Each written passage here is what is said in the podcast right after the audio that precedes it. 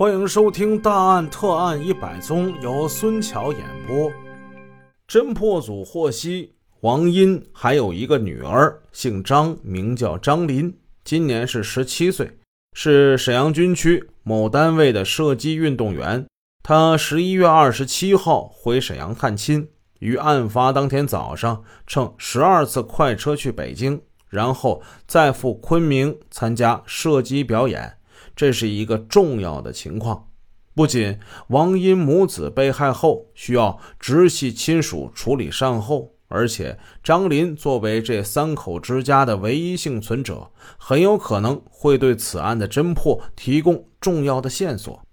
于是，侦破组经市局请示省厅，立即同铁道部公安局联系，务必将正在北京昆明列车上的张林给他找到。并把他劫回。侦破组当即派出二人，日夜兼程赴关内取接张林。侦破组的同志离开现场，来到山东庙派出所。这已经是翌日凌晨四点多了，但是谁也不顾的休息，发扬连续作战的精神，坐下来讨论一案。这时又得到一个情况：在一日晚上停电以后。是第七中学的四个同学曾到王英家看望过他们班的同班同学张大群。同志们听了之后，精神为之一振。大家认为这一情况是可能的，因为勘察现场的时候，在南屋的桌上发现张大群十一月三十日给老师写的一张请假条，内容是看病，他因病没有上学。要好的同学到家里来看望，那是很自然的事情。如果这情况是属实的话，那就说明王英母子遇害的时间应该是从当晚停电，一直到三楼小邹发现楼上留下血迹之间，也就是说，这时间是五点到七点半。那么，四个同学在王英家到底看见了什么呢？这正是欲知案中情，还需在场人呢。因为天色未明，那四个中学生的访问只好是等一等了。在林副局长的主持之下，参与现场勘查的刑侦技术人员们齐坐一堂，对案件进行了一个初步的分析。丁所长报告了居民报案和民警最先进入现场的一些情况，说这个王英家的一些邻居反映啊，在停电的时候，曾经听到过一些声响。三楼住户在发现血迹之前，也听到说这个楼上有摔碗的声音，前后持续了大概有十分钟左右吧，但是没有听到争吵的声音。四楼的住户曾经听见咕咚一声，有的听见凳子响，也有的人听见楼梯上有人奔跑的脚步声。当时这些情况大家都没有引起注意，是事后联系这个案情回忆才想起来的。老林听完，双目炯炯地望着人们。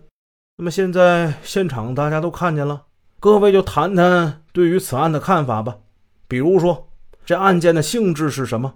那是一个人作案呢，还是多人同时作案？从现场所见，目前我们能得到的是什么启示呢？还有什么结论呢？啊，大家都可以畅所欲言。其实，早在进入现场的第一步起，这些问题就已经是萦绕在每个人的头脑之中了。现在，他们有的眉毛拧成一个疙瘩，有的就开始猛吸香烟，有的人。低下脑袋沉思，他们这不过是要聚拢思绪，集中精力，然后用有力的论据和简单的语言把自己的见解给表达出来。对于刑侦人员来说，现场的第一印象那是十分重要的，对于现场侦查方向有着不可忽视的作用。小徐向大家笑了笑，那个，我先说说啊。我觉得犯罪分子啊，应该是一个人。啊，我说说我的根据啊，加害母子的凶器呢，都是相同的，两个凳子，一把菜刀，而且这个打击手法呢是一致的。在刑警队里，小徐最年轻，是个好学上进的青年，勇于提出自己的个人见解，即使被人否定或为事实所推翻，他也不恼火、不气馁，从中吸取经验教训。小徐的信条是要在工作实践之中锻炼、提高自己的观察和思维能力。老林想了想，嗯，你说说，一个人能干不？小徐说：“如果犯罪分子是被害者所熟悉的人，那么进屋之后趁其不备，那下手是有可能的呀。两个被害者各在一室，那可以分别下手。打击的顺序是先杀那个妇女，然后再杀那个小孩。如果是两个人作案。”有些情况，我总觉得是不好解释的。队长老纪似乎不同意这个看法，他吸了口烟，反问道：“不对吧？你从那个小方凳那三条腿的分布情况来看，没有几个人作案的可能性吗？”这个问题令人深思。大家都知道，那个木质的圆凳已经被打碎了，两个各二分之一的凳面。还有两个凳腿在北屋，另一条凳腿却在南屋。老鲁补充道：“哎，对了，而且那个北屋啊，盛水的那个玻璃杯那可是两个呀。”小徐的嘴唇动了动，但是没有再说什么。他知道目前的分析跟推测只能是初步的，随着侦查工作的深入，案情会逐渐明朗化。还是多听听其他同志的看法为好。老林又问：“那么，同志们，大家说一下这个作案动机呢？”